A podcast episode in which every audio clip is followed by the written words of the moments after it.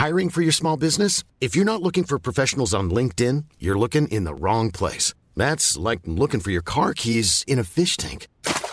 LinkedIn helps you hire professionals you can't find anywhere else, even those who aren't actively searching for a new job but might be open to the perfect role. In a given month, over 70% of LinkedIn users don't even visit other leading job sites. So start looking in the right place. With LinkedIn, you can hire professionals like a professional. Post your free job on linkedin.com/people slash people today. Bonjour, nous sommes les gentilshommes. Salut Dan. Yo, ça va Salut Connie. Salut Dan, salut Pascal. Les gars, ça va Et bienvenue, chers auditrices et auditeurs, dans le nouvel épisode du podcast qui interroge les relations hommes-femmes. Petit rappel du concept pour ceux qui nous découvrent aujourd'hui, ceux et celles qui nous découvrent aujourd'hui.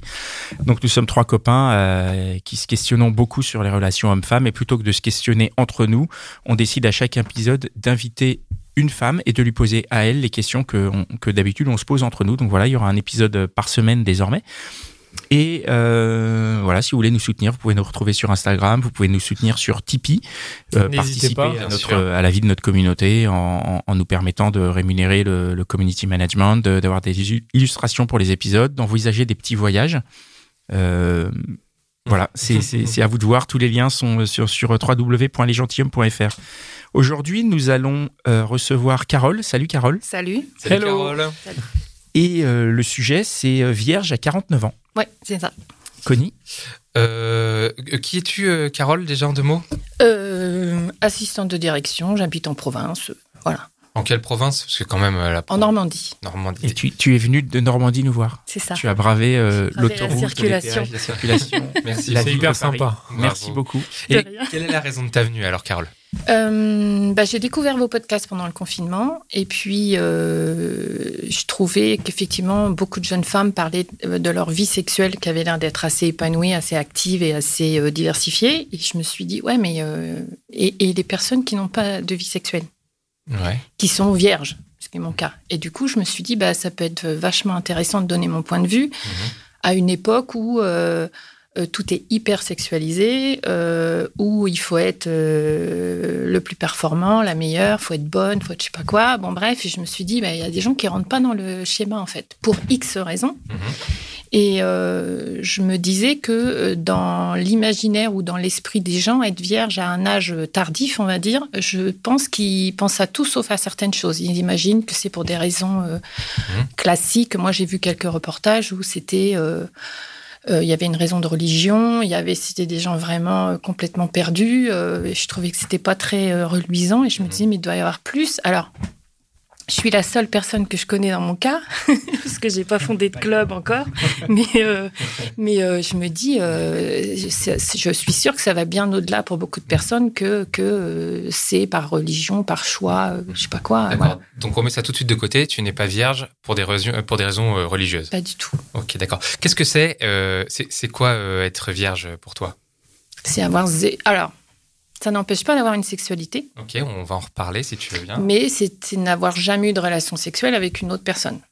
Qu'est-ce que tu entends par relation sexuelle? Parce que dans. Bah, euh, bah, zéro, quoi. Euh, C'est-à-dire, euh, euh, souvent on, on se dit la, le- le- le- la, la perte de la virginité, c'est Ouais. le coït euh, hétérosexuel euh, Ouais. avec, La pénétration. avec Oui. pénétration vaginale. Oui. Ouais. Voilà, merci Pascal. De... C'est vrai que c'est ça qu'on a dans si t'es Dans une l'imaginaire. relation homosexuelle et que tu as un coït. euh, J'ai dit hétéro, c'est parce que je peux Ouais, disais pour, euh, Oui. pour Carole. Alors, dans mon cas, ce serait plutôt hétérosexuel, Voilà, c'est effectivement. ça. Voilà, c'est- c'est là que je voulais, je voulais en venir. Mm. Donc pour toi, euh, on peut dire que tu n'as jamais eu, il n'y a jamais eu de pénétration, euh, voilà. Non. Peut-être que tu as eu euh, d'autres, euh, d'autres formes de sexualité quand même. Oui. Alors, tu, Bah, euh, avec. quoi avec... ouais. Non, vas-y, vas-y. Ra- Non, parce que là, on raconte-nous, définit. raconte-nous, qu'est-ce que, pourquoi est-ce que tu considères que tu n'as pas perdu ta virginité et où est la, li- où est la limite de cette définition? Et moi, je voulais plutôt commencer par vous planter le décor du pourquoi Alors, du comment, mais Alors, bah, dans ce cas-là, plante le décor. C'est Alors, plantons le décor. On aura la réponse dans ton histoire. Vas-y. Vas-y. euh, il faut, oui, je suis obligée de planter le décor Alors, parce que c'est jamais par hasard, de toute façon, ce genre de choses. Euh, alors, euh, je prends deux minutes, ça va pas être très drôle, mais après, ça va être beaucoup plus léger. Euh, moi, j'ai grandi dans une famille où il y avait beaucoup d'amour d'un côté et de l'autre, beaucoup de, de douleur et de, de douleur intérieure euh, pas bien gérée dans la famille, notamment par mes parents. Euh, ce qui fait que euh, c'était une famille où, malgré l'amour, il y avait beaucoup de violence verbale, physique, problème d'alcoolisme. Alors, c'est pas pour faire pleurer dans les chaumières hein, du tout, mais ce qui veut dire que moi, très tôt, j'ai été confrontée à la violence des hommes. Mhm. Donc, euh, et euh, à l'époque, je n'avais pas conscience de l'impact que ça avait eu sur moi. Je l'ai su bien, bien des années après dans mon parcours. Et euh, ce qui fait que je me suis jamais dit à un moment donné, je pense que inconsciemment dans ma tête, je l'ai compris après, homme égale danger. Je pense, j'ai compris des années après que j'avais fait cet amalgame-là. Et puis, euh, j'ai une, sœur qui, euh, très jeune, à, cause d'une relation sentimentale, a eu un avortement et, pour, et avec la même, à cause de la même personne, a fait une tentative de suicide quelques années après. Donc, moi, c'est des choses qui m'ont extrêmement marquée. Et j'étais une petite fille euh, timide, très, très peureuse. Et je pense que l'impact que ça a eu sur moi a, a eu, ça a eu cet impact-là, qui aurait pu être un autre. Mais sur moi, ça a eu cet impact-là qui fait que, inconsciemment, je me suis euh, protégée, entre guillemets, et je devais avoir une espèce de pancarte invisible qui disait euh, surtout ne t'approche pas. Mais je n'avais pas conscience que j'avais cette pancarte. Donc euh, le début il est là parce que sinon on comprend pas on comprend pas la suite. Voilà. Donc euh, voilà bon bah, c'est voilà. Et donc, euh, Donc tu, tu, tu fermes la porte à toute relation en ouais, fait. hein. de manière totalement inconsciente. à hein, je- partir de 18 ans ou 17 Alors, ans. même avant, D'accord. même avant. C'est-à-dire que ma première déclaration d'amour, je devais avoir 10 ans. Mhm. J'étais au CM2. Euh, un petit camarade de classe m'a donné une enveloppe où il m'avait découpé des cœurs, c'est marqué je t'aime. Et là, j'ai paniqué. J'ai dit, mais c'est qu'est-ce qu'il me veut? Et en fait, euh, déjà, je t'aime, je comprenais pas. Et puis, et puis euh, je me suis dit, euh, et après coup, je me suis dit, c'est bizarre que j'ai eu aussi peur de, de, de, ça. Et puis au collège, ça a continué. J'avais un autre petit euh, camarade qui, qui, qui m'a demandé d'être sa copine. Alors moi, en cinquième, je pensais pas du tout à ça. Mais alors, j'étais à des années-lumière avec toutes mes copines étaient au taquet. Moi, je pensais pas du tout aux garçons. Je pense que j'étais complètement. je me nie en tant que femme, quoi. Je, je, je m'habillais en fille parce que bon, il se trouve que je suis une fille, mais euh, ça s'arrêtait là. Dans ma tête, j'étais, je pense, un garçon. Et, euh, et du coup, euh, j'ai commencé à me dire, c'est bizarre, tu réagis pas comme les autres. euh, on, on te propose une relation affective et puis tu as peur. Donc j'ai commencé à m'interroger. Mais j'avais euh, 12 ans, 13 ans. Mhm. Et puis, et puis je vais essayer de synthétiser un peu. Euh, euh, et puis, euh, et puis c'est la période de la puberté, Ouais. que moi j'appelle affectueusement la période Quasimodo, où tout est en train de se transformer. Pour les filles, hein, entre les règles et les seins qui poussent, bon voilà, et le regard des hommes qui change, forcément. Enfin, l'anecdote, moi, enfin, j'ai- puis j'étais dans une famille, on ne parlait pas de ces choses-là. Moi, quand on m'a dit tu vas avoir tes règles, j'ai dit non. Non, non, je les aurais pas. Pour moi, c'était une question de volonté. S'il y en a, elles les avaient, c'est qu'elles n'étaient pas assez fortes. Moi, j'avais décidé que je les aurais pas. Je connais plein de filles qui ont pensé ça, hein, qui ont dit non, mais moi, je Ah les oui. aurais jamais. Et puis surtout, on m'a dit euh, euh, tu vas avoir tes règles et ça, tes règles vont s'écouler par un troisième orifice. Je dis quoi, quel troisième orifice euh. Et je suis allée vérifier. J'ai dit ah mon Dieu, mais j'ai l'impression de découvrir un truc hyper inconnu. Je me suis dit mais euh, ah bon? Je savais même pas que. Enfin voilà. Donc pas beaucoup d'informations pour moi à ce niveau-là, quoi. Et j'ai toujours, je, je me suis toujours débrouillée toute seule pour tout découvrir. J'en ai jamais parlé à qui que ce soit. Mhm. Et donc, euh, donc ça c'est l'adolescence. Et puis je me rends compte que mon comportement il n'est pas, on va dire euh, normal. Et je décide de calquer mon comportement sur les autres. C'est-à-dire, je décide de dire, alors lui, donc je vais décider que je suis amoureuse de lui. Et puis, euh, euh, enfin, je l'ai compris après. hein. C'est-à-dire, je me dis, bon, alors toutes les copines, elles bavent sur un garçon, il faut que j'en choisisse un. Alors, bien sûr, pas folle la guêpe, le plus beau mec du collège ou du lycée, inatteignable, j'étais tranquille. J'étais sûre que ça marcherait pas. Je l'ai compris après. hein. Sur le coup, je ne me rendais pas du tout compte. Puis j'ai commencé à me dire, t'as un problème. Enfin, c'est un problème, j'aime pas le mot problème, mais je commençais à me dire, tu fonctionnes pas comme les autres et, et, et- pourquoi ça te fait peur à ce point-là? Et puis, euh, les soucis de ma sœur aînée ont eu lieu quand j'étais au collège et au lycée. Ça a été euh, un cataclysme. euh, Enfin, à l'époque, euh, euh, un avortement, euh, même si ça commençait à se démocratiser, c'était hyper violent dans les familles. C'était euh, la honte, c'était... euh, euh, bon, moi, j'étais dans une famille où on n'avait pas lu Dolto dans le texte, hein, donc euh, la culpabilité, et le, voilà, c'était un peu compliqué. Et puis, euh, et puis le, le deuxième événement, quand elle a fait une tentative de suicide, j'étais en, en première. Donc l'image de attention, danger, il faut faire. Et puis on me le serinait, euh, attention, tu vois ce qui arrive quand tu fais pas attention. euh, hein. Et puis, euh, et moi j'étais la deuxième fille de la fratrie, dont on vous dire que j'avais une grosse pression derrière, parce que ma sœur, la pauvre, ayant essuyé les plâtres. euh, voilà. Donc tout ça pour dire, c'est peut-être courte, tout ça pour dire que je me suis rendu compte qu'à un moment donné, j'ai mis des mécanismes de défense en place. Donc, euh, quand tu arrives sur la fin du lycée ou le début, Ouais. Euh, je, je- je me demande si à la- après le bac, ça, ça, ça simplifie un peu les choses. Moi, j'avais trouvé, c'est très personnel, mais euh, on essaie un peu plus. Est-ce que pour toi, à ce moment-là, euh, tu vois, tu vas à la fac ou je sais pas, ou tu commences la vie active, j'en sais rien, il n'y a plus le, le, le, le carcan là, Alors, du lycée. Oui et non. Euh, parce que la fac, je suis partie loin de chez moi. J'étais, j'étais sur le campus, donc j'avais une, une liberté, quoi. Été tranquille. Et du coup? Eh ben non. Eh ben non, parce que... Parce... toujours la, la culpabilité et la peur un peu? Ouais, mais je, je pense que c'était complètement, encore complètement inconscient. J'avais, je, je, je, ne je pense que je, ne, je pensais que j'avais pas le droit à ça. Mais quand tu dis tu pensais que tu n'avais pas le droit à ça, tu faisais quand même des rencontres? Tu as, Je veux dire, tu avais une raison de. de, de, de- À la fac, non. Après, oui, mais à la fac, du tout. D'accord. Euh, euh, non, c'est vraiment. euh, puis c'est comme si, euh, voilà, en dessous de mon cou, euh, le corps, il- j'ai pas de corps, quoi. Je suis pas, je suis pas une fille. Enfin, je l'habille et puis je le nourris, je le soigne quand il est malade et puis et puis et puis voilà, c'est tout. Euh, donc un, un- un processus, enfin un fonctionnement un peu un peu atypique, mais tout en ne le montrant pas. Et euh, je me fondais dans la masse et je, je- les- ça, ne- ça ne ressortait pas du tout dans mon comportement. Mhm. Euh, mes copines euh, pouvaient s'étonner que j'ai pas de, de petits copains ou d'amoureux, mais en fait, euh, j'ai invoqué une ancienne blessure amoureuse et puis et puis dont je m'étais pas remise et puis ça passait comme une lettre à la poste. Mhm.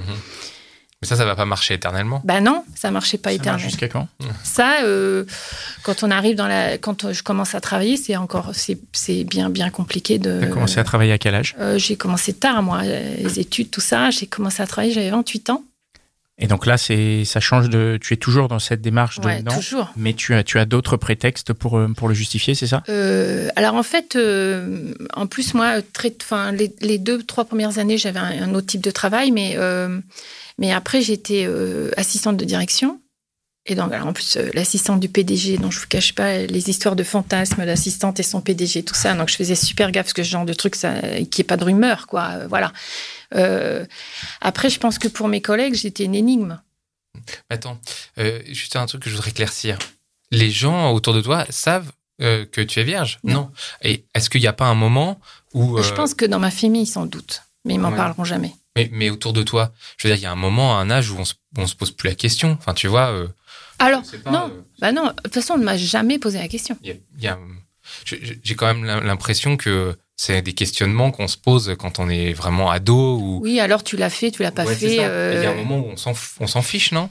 Et, et- Puis je pense que moi, j'avais une attitude qui disait T'es gentil, tu t'occupes de tes oignons, quoi.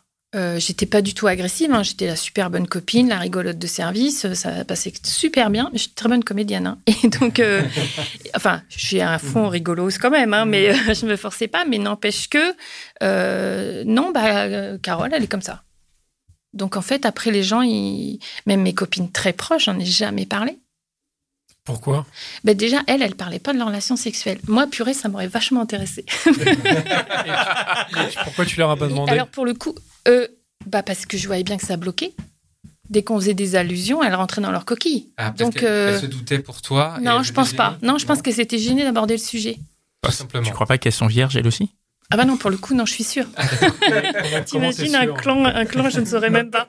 Pourquoi, pourquoi t'es sûr qu'elles, elles le sont pas Ah bah parce qu'elles sont en couple. euh, Parce que oui, parce ah oui. qu'elles sont en couple. ok. Ah oui, non, là pour le coup, euh, oui. Mais, mais je voyais bien que, enfin, entre copines, on peut parler de certaines choses, mais on ne parlait pas de ça. Et moi, des fois, je tendais des perches et je voyais que. Je me disais, ah, c'est c'est con, on est entre filles, quoi. Ouais. On peut, peut-être parler de ça. Enfin, moi, pour le coup, je suis peut-être vierge, mais c'est pas un sujet qui me dérange. Mhm. Donc, euh, je Et là, pas. tu parles de filles qui ne savent pas que tu es vierge. Oui, Et quand elles, elles tentent des perches, comment tu réagis? Parce que toi, tu dis, je elles m'ont des jamais tendu de perche dans, ce- dans, ce- dans ce sens-là. Est-ce qu'il y, est-ce qu'il y aurait pu y avoir euh, un tabou ou un truc comme ça? Peut-être qu'elles s'en doutaient et qu'elles voulaient pas me mettre à la l'aise, mais pour Mhm. le coup, moi, je posais des questions. Je disais alors, ça se passe bien je, Parce que moi, j'a- j'avais envie de parler de ça, quoi. Ouais. Euh, mais euh, Pourquoi, tu avais envie de parler de ça? Bah, c'était un moyen avec des copines hyper proches euh, d'avoir un point de vue féminin et qu'elles me disent, voilà comment ça se passe. Mais pourquoi tu avais envie que d'en parler et pas de, pas de faire? À cette époque-là, toujours pas. À cette époque-là, toujours pas. Enfin, je peux pas vous dire que j'avais pas envie. Je ne savais pas que je bloquais à ce niveau-là. Je savais pas que j'avais un pancarte qui disait t'approches pas. Hmm. Ah, c'est super tordu, hein, je sais. Mais euh, C'est-à-dire que c'était une genre de norme pour toi dont tu n'avais pas conscience ouais, c'est ça. D'accord, Et puis j'avais pas de libido, surtout. d'accord, du tout. Zéro libido. Et c'est à 30 ans, euh, bah, évidemment, euh, je traînais deux, trois casseroles en fonte hein, euh, derrière. Et puis, euh, évidemment, euh, j'étais pas hyper bien dans ma peau. J'étais pas... Et puis, à un moment donné, j'ai eu des phases dépressives de plus en plus rapprochées. Parce que, évidemment, forcément, avec le peu que je vous ai dit, je vous ai pas tout dit de mon enfance, forcément, ça fait, enfin, chez moi, en tout cas, ça a créé des séquelles. Et, et à 30 ans, je suis partie super loin. Je suis partie travailler très, très loin en me disant que je vais laisser tous mes problèmes derrière, euh, parce que je sentais bien un mal-être, mais j'arrivais pas à mettre le doigt dessus. Et puis, euh, bah, je suis revenue au bout d'un an, parce que j'ai bien vu que le mal-être, il m'avait suivi, il n'était pas resté derrière, donc je suis revenue. Et, euh, et là, j'ai commencé une psychothérapie, parce que je me suis dit, là, c'est ça ou le mur. Mhm. Bon, bah, ok, je vais faire la psychothérapie. Mais, donc- mais t'as eu des rencontres amoureuses? Euh, amoureuses quand même, des gens, des béguins, euh, Ouais. tu vois, des... ouais, au travail, ouais. Ouais, comment ça se passe? Bah alors déjà, statut assistante de direction. Alors autant vous dire que ça s'approche à pas de velours quand même. hein, ça fait super. Bah tu peux pas dans des grandes sociétés, dans des grands groupes. Je sais pas si je sais pas où vous travaillez, mais euh, c'est un peu le sérail quoi. Tu tu fais pas un gros rentre dedans dans l'assistante, surtout que le bureau du PDG est juste à côté quoi. Donc euh, euh, bon moi je suis d'un abord plutôt plutôt chaleureux. J'aime bien rire quoi, mais j'ai eu oui, des attirances, des coups de cœur, oui, peut-être, j'étais pas amoureuse, mais j'ai eu des coups de cœur, ouais. Et où ça aurait pu, effectivement, aller plus loin. Euh, parce que pour le coup, c'était des personnes. euh, Pourquoi c'est pas aller plus loin? Il n'y a pas eu de, même de discussion ou juste de dragouille? Même des euh, Il y a eu de la dragouille, ça c'est Il y a eu de la sûr. dragouille. Oui, oui, oui, il y a, il y a eu de la dragouille. Euh, euh, Il y a eu. euh, euh, Enfin, alors le souci, c'est que c'était à chaque fois des mecs mariés. Donc, euh, Ça n'empêche pas, hein. Ah, on est d'accord. Ça n'empêche pas. Sauf que. Euh, Je te regarde pas, Connie. hein. Sauf que c'était des mecs euh, euh, euh, hyper respectueux qui, qui, est- qui parlaient toujours de leur femme en termes très corrects, ce qui est vachement appréciable. Mais voilà. Et je sentais bien que si ça dérapait, alors moi, je m'en voudrais peut-être, mais eux, ça aurait été plus. Et je pense qu'ils s'en seraient vraiment voulu. Je pense qu'il y avait une espèce de.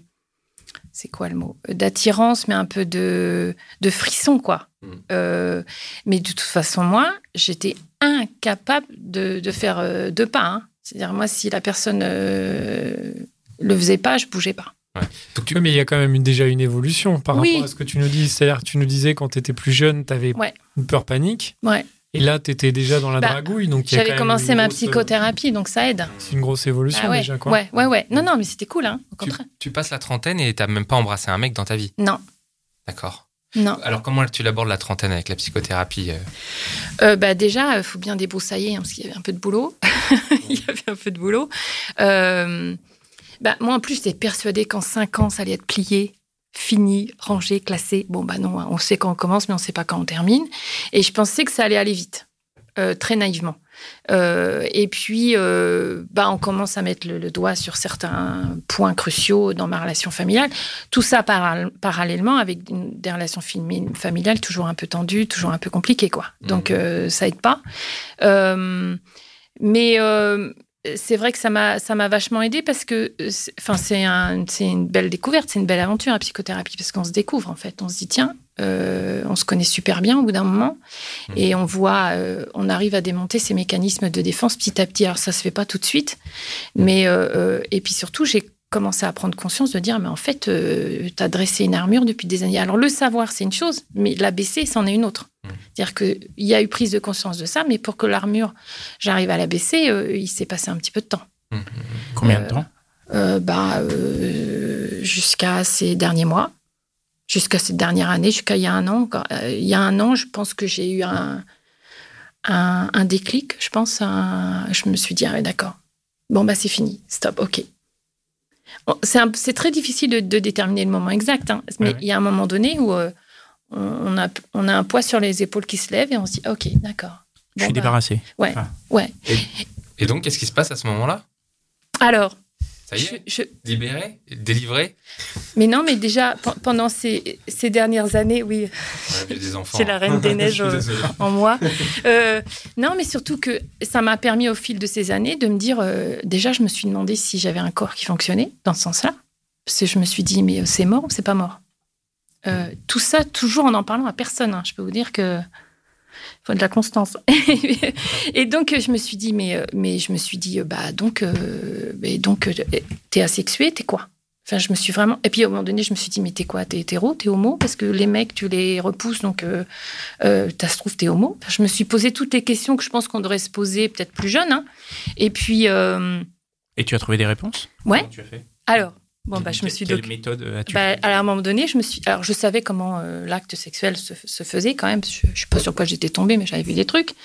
Et puis, j'habite à la campagne. Alors, pour vraiment pas voir comment ça se passe, faut être un peu aveugle. Mais euh, bon, voilà. Et puis, à un moment donné, je me suis dit, mais si demain ça t'arrive, tu vas pas arriver la bouche en cœur à ton âge canonique et dire, bon, alors moi, euh, excusez-moi, monsieur, mais en fait, je sais pas du tout comment ça se passe. Je peux pas arriver comme ça. À 14-15 ans, je veux bien, mais pas à mon âge, quoi. C'est que c'est c'est un peu ridicule. Et donc, euh, bah, je suis allée regarder des vidéos. Des films Ah pornographiques bah oui, forcément. D'accord. Euh, tout en sachant bien que faut en prendre et en laisser, hein, parce que voilà. C'est pas, c'est pas forcément la réalité. non, non, non. Euh, sauf que techniquement parlant, anatomiquement parlant, bon bah ça va. Euh, et puis surtout, euh, enfin, c'était, alors il fallait me filmer quand j'ai commencé à regarder parce que c'était la boîte de Pandore. Je me suis dit, oh punaise, ça va pas être possible.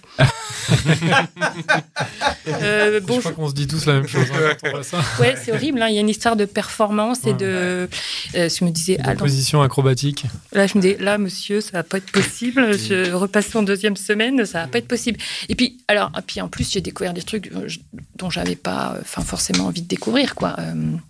Euh, Parce que je suis passée du soft, puis euh, il y a des vidéos, vous savez pas ce que c'est, puis vous tombez dessus, puis oh punaise, ok. Ah oui, donc le- l'espèce humaine a envie de faire ça. Bon, d'accord, ok. Donc là, je, alors, je suis super calée sur certains trucs. je me suis dit, oh la punaise. Bon, après, euh, je me suis dit, bon, euh, fais le tri, c'est pas la réalité. Le truc qui dure trois heures, c'est pas possible. voilà. Et puis surtout au niveau anatomique, enfin, excusez-moi, ne- moi je savais pas où était le clitoris. Alors là, pour le coup, Euh, attends, ça veut dire que tu n'avais pas du tout de sexualité pendant ces, ces 38 années? Avant mes 30 ans, non. Alors, euh, avant 30 ans, tu t'étais jamais touché. Alors, à part avec un gant de toilette pour me laver. Vache. Ah ouais, c'est fou, hein. Ben, je sais bien, même moi, je comprends pas. Mais bon, Euh, euh, non. Et puis je me suis dit, ah oui, d'accord. Et puis, euh, quand même, en regardant les, les films porno, euh, ça a quand même éveillé des choux chez moi au niveau du corps. Je me suis dit, ah super, il est pas mort. Hmm. Je me dis, ah bon, ok. Et donc, il y, avait, une libido qui se réveillait. Je pense que la psychothérapie a aidé aussi. Je me suis dit, ah ouais, d'accord. Bon, ah, bon, alors ok, bon, on va travailler là-dessus. Parce que moi, je suis un bon petit soldat, euh, j'ai un but, j'y vais. Et puis, euh, et donc, euh, je me suis dit, bon, alors d'accord. Et puis, j'ai vu sur la vidéo quand même, les trois quarts du temps, il y a beaucoup de questions de masturbation quand même. Je me suis dit, ça a l'air vachement cool, la masturbation quand même. Merde, ben ouais, c'est incroyable. ben ouais. Ben ouais, je sais, Alors, moi je suis Alice au pays des merveilles. hein, oui. essayé Ben oui. Et alors au début c'était super laborieux. Ouais. C'est-à-dire qu'il fallait un pouvoir de l'imagination. Mhm. Donc en référence, à part les films porno, c'est un peu compliqué. Donc euh, pour euh, voilà, donc je me suis dit euh, bon, je me suis dit bon, c'est pas concluant. Ok, d'accord, t'es pas dans le bon état d'esprit. ok, d'accord. Et n'oublions pas quand nous autres dames, quand nous sommes sous contraception, ça coupe vachement la libido. Attends, attends, attends, pourquoi tu fais Euh, contraception La contraception n'est pas que pour les rapports sexuels, c'est aussi pour euh, des règles hyper douloureuses et des choses comme ça. Moi, D'accord, j'étais sous contraception. Puis au cas où on sait jamais, au moins je l'avais, mais, mais euh, oui, oui, non, ça aide. Mais par contre, ça coupe vachement la libido.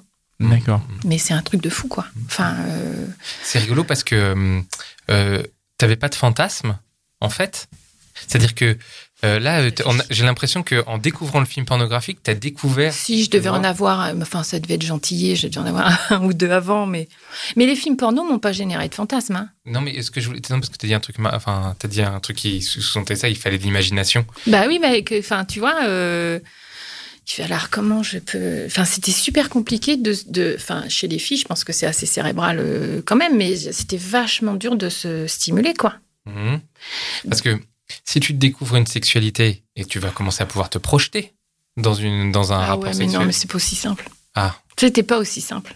ouais, ok, désolé. Bah non, je sais, hein, je suis un cas compliqué. hein, donc, euh, donc, euh, donc, euh, bah non, mais du coup, alors ça, c'est sur quelques années, quoi. Et puis, euh, et puis, c'est vrai que j'ai arrêté la psychothérapie à un moment donné. Je l'ai repris, je l'ai reprise quelques années après, et je suis tombée sur quelqu'un de vraiment super. Mhm. En deux ans, c'était plié. Enfin, c'était génial, quoi. Mais tout ça, ça a pris du temps. Ouais, ouais. Ça a pris du temps. Il y a eu quelques émois amoureux, entre guillemets, mais sans rien, sans contact.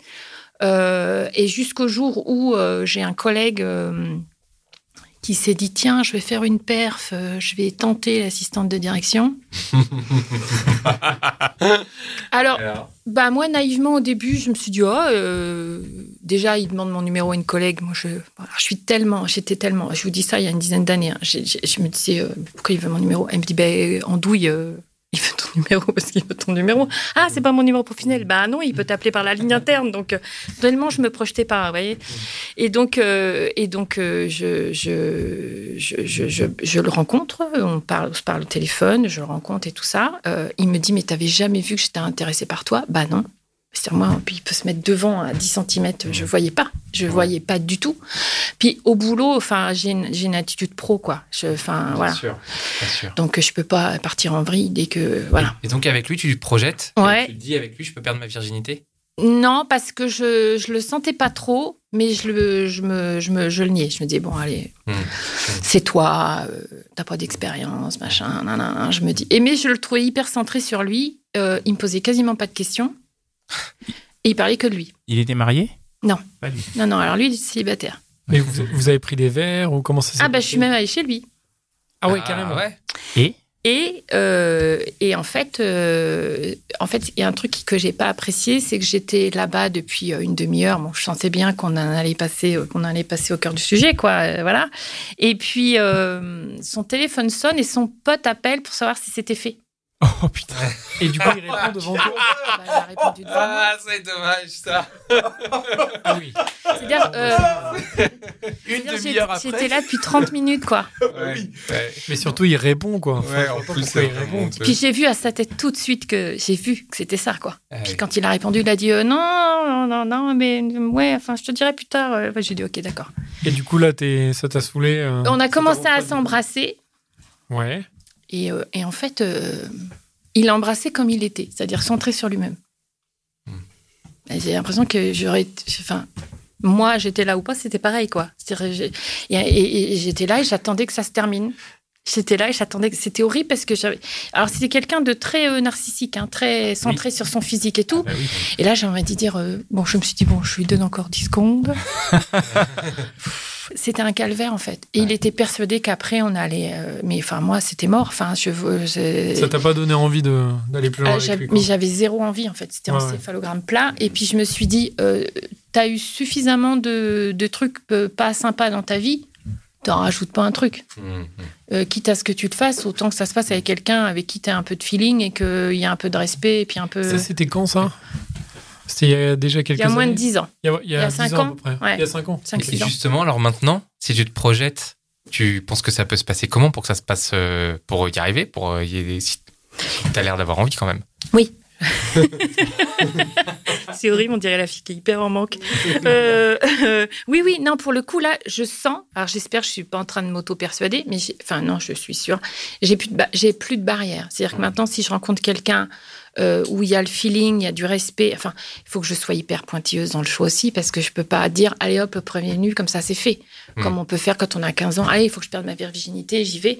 Là, moi, je, je- j'ai, alors, il y a longtemps, j'ai pensé qu'il aurait, qu'il fallait que je sois amoureuse. Plus Mm. du tout. Mhm. Plus du tout. Mais c'est Euh, quoi les critères, du coup S'il faut pas que tu sois amoureuse? Bah, il faut qu'il y y ait une connexion, il faut qu'il y ait un truc qui se passe quand même, qu'il y ait du respect, quelqu'un de doux, euh, puis quelqu'un avec, le, avec lequel je sois suffisamment en confiance pour lui dire, Eh, au fait, euh, ça va être ma première fois. Enfin, je peux pas ne pas lui dire. Euh, de toute façon, il faut qu'il y ait ça. Après, j'ai pas d'autres critères. J'ai pas de critères physiques, j'ai pas de. C'est pas le premier qui veut bien, d'accord. Hein. Je sais pas, de, suis pas euh, ces Team Seed qui disent mon style de femme, c'est celle qui veut bien. Non, moi, c'est pas ça. ça veut dire que celui qui, euh, qui, qui euh, avec qui tu auras ta première fois, tu vas lui dire avant. Bah, je, ça veut dire qu'il y a forcément un rapport de confiance qui doit être là, Bah, parce que c'est c'est pas quelque chose. Si, si tu l'as jamais dit à personne jusqu'à C'est aujourd'hui, Critère numéro un. Ouais, la confiance, ouais. Mm. c'est. euh, Mm. Ah bah oui, je peux pas. Enfin, je je vais pas me rajouter euh, des des difficultés. Enfin, j'allais dire des traumas. Le mot est super fort, mais je vais pas me rajouter un traumatisme. Enfin, autant le dire. Enfin, et je sais pas. Après, moi, j'ai besoin de voir si le mec en face, euh, ça le choque ou pas. Enfin, euh, euh, je, je, je- aucune idée là quelle peut être la réaction d'un mec pas quand on lui dit dire tout, euh, enfin, Ah, ça y est, Dan. Non, Ça y est. quoi. Non, mais tu peux. Bah non, on est bien plusieurs d'accord. verres et Bah puis non. voilà. pas entre la, pas entre la Pas poire tout et de le suite fromage. bon. Non, mais on est d'accord. Il faut choisir le moment, Voilà, mais pas pas dans les dans les deux premières minutes. Non, je vais pas lui dire. Non, oui. Qu'est-ce qu'on peut te souhaiter là pour, euh, pour le- le- les mois qui arrivent? Euh, bah, bah, que ça se passe bien dans ce domaine, euh, de faire une rencontre sympa, euh, amoureuse ou pas, peu importe. Ça, c'est pas très. Enfin, faut qu'il voilà, que ça se passe le plus en douceur possible. Et euh, euh, après, moi, à partir du moment où j'ai la volonté que ça se passe, euh, j'ai plus de barrière. Il n'y a pas de raison que ça se passe pas. Après, c'est le souci, effectivement, c'est de rencontrer. Donc là, tu l'as cette volonté. Ouais. Euh, Ouais. on, on- on a peu de chance de faire un épisode vierge à 50 ans, quoi. Alors, j'ai 50 ans dans quelques jours. Donc, Il faut qu'on te laisse un peu de temps. ah, j'ai trois semaines, quoi.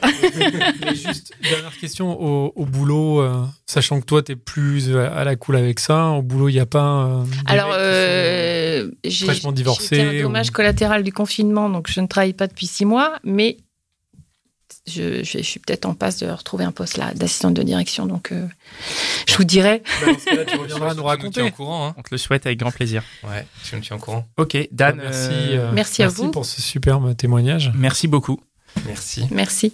Et euh, merci bah, à vous, euh, chers auditeurs et auditrices, euh, de nous suivre. Euh, euh, Et de donner toujours euh, de autant. donner toujours autant sur tipeurs. Tu donnes plus les noms des tipeurs, là le nom des tipeurs. Non, bah, tu sais- trop, c'est ça non, mais c'est avec le décalage. Ouais, ouais. Là, En plus, il y en a beaucoup, je crois. il y en a beaucoup. On reçoit à peu près 2 ou 3 000 euros par mois.